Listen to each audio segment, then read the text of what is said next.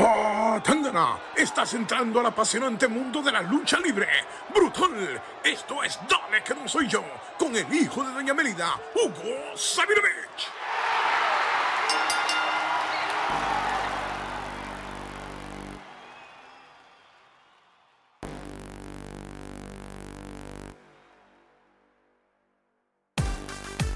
Así es, gente, y es tiempo para otro segmento con otro hijo adoptivo de Puerto Rico, Hugo Sabinovich, el hijo de Doña Amelia. Siempre me encanta eso, siempre props a la que le trajo este mundo. Hugo, dale que no soy yo, ¿cómo estamos otra edición aquí en La Garata?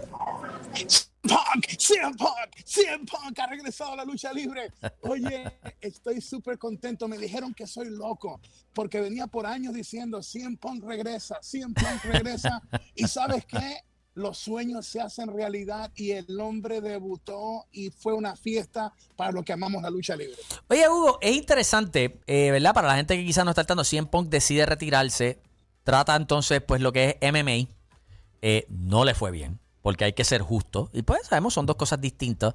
Eh, un tipo que lo tenía todo, porque era considerado el mejor de su generación para muchos en donde estaban en aquel entonces, y decide hacer esto ¿Por qué? O sea, ¿qué, es lo que lo motiva entonces ahora a regresar?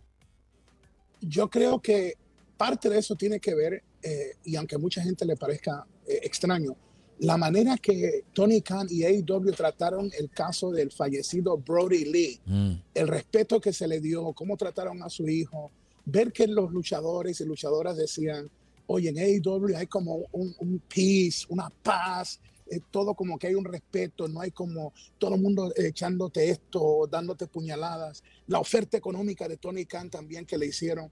Y yo creo que dentro de él había ese deseo de, oye, yo puedo hacerlo todavía. Y creo que la tormenta perfecta, un perfect storm, era que era en Chicago también el regreso de él. Y eh, no estoy de acuerdo con la parte de, los rivales que, que, que, tiene en su mente, pero de que, fue, de que fue un exitazo, y Vince eh, cometió un error. Cometió el error cuando dejó ir a Jericho y no hacerle una contraoferta. Y yo creo que debió haber buscado cómo tener a CM Punk. Aunque no le diera el push allá arriba, tenerlo bajo contrato hubiera evitado esto de ahora. Y a CM Punk tú lo puedes utilizar como analista, lo puedes utilizar como comentarista, lo puedes utilizar en diferentes roles y se hubieran evitado el problema que tienen ahora. CM Punk es un tremendo luchador y va a agarrar su segundo vuelo aunque no estoy de acuerdo, vuelvo y te digo, con los rivales porque lo hicieron debutar con Darby Allen, que va a ser bueno, pero no era lo que la gente quería ver. Si tú regresas al mejor de su época y lo regresas al ring, oye, es como una pelea de boxeo. Tú no puedes poner a Mayweather con cualquiera, tienes que ponerlo con alguien que tú digas, wow, este va a ser el pay-per-view. Y cometieron ese error y luego te diste cuenta que en, el programa de televisión el que separa es Taz y ahora, ahora lo ponen con el Team Taz, que aunque son buenos luchadores, no son eventos estelares. Y ahí está un problema, porque ¿por qué hacían Punk hacen esto? E, ¿Es, que tienen miedo que se robe el show y opaque al resto del cartel. Yo espero estar equivocado. Yo, yo no, yo no. Eso es lo que me luce a mí, porque yo como, como creativo. Claro. como creativo, yo no hubiera hecho eso. Yo, yo, pensaría como tú, ¿verdad? Tú no vas a hacer todo este hype tirarlo por las redes, lo que la gente, como tú decías, por años se escuchaba, los rumores, vas a pagar lo que posiblemente tuviste que pagar por esta gran personalidad para hacer eso. Si esa es la estrategia, pues AEW está cogiendo una, una, una, página del libro de cómo fracasar. O sea, yo honestamente no, no, veo por qué harían eso. Eh, pero yo mucha gente sí comentó lo mismo que tú, como que eh, está chévere, pero esperábamos más. Sí. Ahora, por otra parte, no hay duda que se comieron el show, la sacaron del cuadrangular de home run, porque en esa misma noche del debut trajeron a Daniel Bryan, increíblemente también a Adam Baby Cole. ¿Mm? Oye, te estamos hablando de que en una misma noche eh, eh, trajeron unas estrellas fuertes y con, y con lo que hicieron con, con Adam Cole me gustó porque jugaron con, con la mente de la gente. Era que Omega defendiendo el título contra el campeón mundial de Impact, le gana, luego Elite le están dando una paliza, entra Jurassic Express y de, momento dice que no me ganó nadie que esté a mi altura, suena la música de Adam Baby y todos creemos que viene al ring a enfrentarse a Kenny Omega. Y de momento se vira y se convierte en el hombre que ataca a Jurassic Express. Y entonces es el rudo, después anuncia que es, parte de la elite, que es el mejor grupo, esto que lo otro, se mete con Tony Schiavone y le dice, si tú te metes con la prometida mía, que es la campeona mundial de ellos, la doctora Baker, te voy a partir la cara, o sea, en eso está todo bien,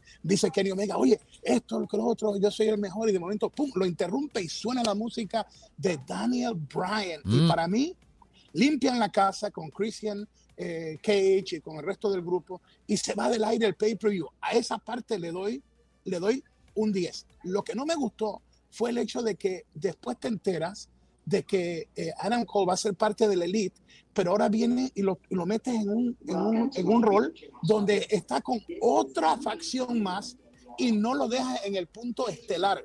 Oye, si traes a estos bravos, tienes que hacerlo diferente y tienes que decirle a la gente, los trajimos aquí en una plane, no estamos jugando, esto va con todo, ataca, matraca, dale que no soy yo, y, tenían que darle duro a esto.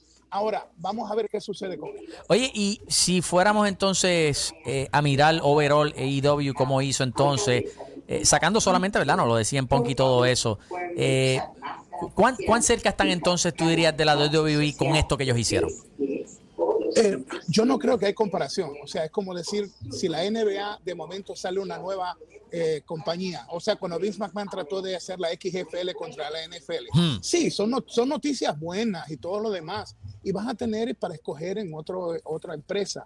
Pero tú no puedes eh, enfrentarte a un monstruo como la NBA.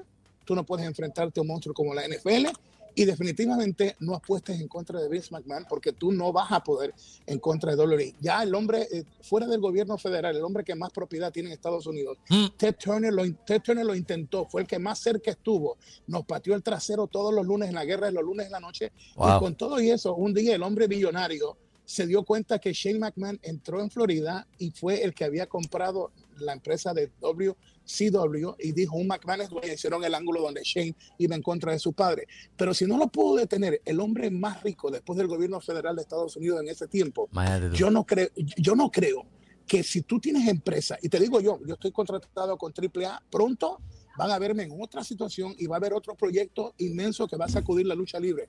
Aún así, lo primero que yo le digo a los promotores es, olvídense de ver cómo ustedes derrotan a WWE. Ustedes tienen que convertirse en su propia marca. Construye tu propia marca, dale a la gente alternativa y vas a hacer dinero. Y, hay espacio, hay espacio para los dos. Yo creo que eso es importante. El, que, el que haga esto con su meta de derrotar a la WWE está destinado a fallar. Si lo está haciendo con la meta de hacer un producto de calidad, tiene espacio para entonces eh, tener éxito. Definitivo. Y yo te digo una cosa, eh, si no la riega, si no la riega AEW, porque puede pasar lo mismo que WWE. Tienen, lo, tienen grandes Cuando tú dices si no la riega es que no la embarra. No la embarre, que no metan la pata. Sí, sí. Porque tú puedes tener las mejores fichas, pero si las pones en los lugares equivocados, vas a fracasar. Y entonces ese es el problema que tiene ahora. Tú no quieres que la gente de momento te tenga cariño y quiera, vamos a ver lo que hace AEW, vamos a ver lo que hace AEW, y de momento vean que pasa programa tras programa y comienzan a cometer los mismos errores que la WWE en la parte creativa. Ok. ¿Qué más tenemos por ahí entonces, Hugo? Sí, esta noche, esta noche a las 7, una entrevista con X-Pac. Mm. Oye, X-Pac revela cosas de su mundo oscuro cuando se enfrentó a sus propios demonios, sus vivencias en Puerto Rico, en México, cómo influyó él detrás de la fachada, de, de las luces en WWE y mucho más que nunca ha revelado esta noche en Lucha Libre Online. Para mí fueron esas historias que yo la vi, yo lo vi ante mis ojos como Jeff Hardy, casi morir en, en, en, en mis hombros. Y yo lloré y le rogaba a X-Pac, tienes que salir de ese lugar. Por eso es que para mí esta historia de eh, esta eh, noche. X-Pac es, duro. ¡Suck it! The Generation X, papá. Eso, eso es de mi tiempo, papi. O sea, Ustedes no saben lo que se perdieron ahí. O sea, eso es duro. Este, es una mega estrella que tú tienes ahí eh, entrevistando. Wow. Historias eran los tiempos de las historias que tenían sentido, el Attitude Era, mm. cuando tú no te querías perder un, programa porque era la emoción. Dale que no soy yo, por poquito, brutal. Ahí está, DX, DX entrado. O sea, que era como, era como algo que, que yo decía, wow, me están pagando por esto, porque yo vivía cada segundo Y, y, en este momento a mí se me hace difícil ver un Raw de tres horas y ver las cosas porque es como que ¡ah! me da ganas de ahorcarme yo mismo con, la, con las ideas. Oye, tres superestrellas tenía, ¿verdad? Era The Edge, eh, X-Pac y que era el otro, este, este, el, el, el esposo de, de, Stephanie McMahon, ¿no? Triple H. Bueno, Triple, H. Triple H. Bueno, DX, DX en ese tiempo era eh, eh, Road Dog. Era ah, China, Road, era China, claro. Era en paz descanse, Triple H. Eh, sí, ok, estamos hablando, pero cuando tú no te equivocaste, cuando sí. mencionaste Edge, Edge también tenía lo suyo. Tenía lo suyo, sí, sí, sí, sí, sí, sí. Christian y, lo, y después vino los, el, el, escándalo de la vida real con Lita y con Matt Hardy, un romance eh, que no debió existir, lo hicieron parte de la historia. Eran tiempos claro, que hasta, había, había, hasta, ahí sí que había drama. cosas, había drama, había historia y todos querían ver la lucha libre. Duro, duro. Pues esta noche, 7 de la noche en el canal de YouTube. Eh, algo más, este Hugo. Gracias a todos por siempre respaldarnos en este segmento. Eh, cuando voy a Puerto Rico o, o, cuando estoy a veces en Boston, en otro sitio, me dice, te vi con Playmaker. Te vi con...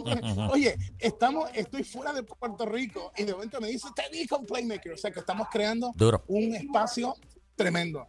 Ahí está, gente. Eh, Hugo Sabinovich, gente, dale que no soy yo, el hijo de Doña Mélida. Despida esto como de costumbre, como usted sabe, Hugo.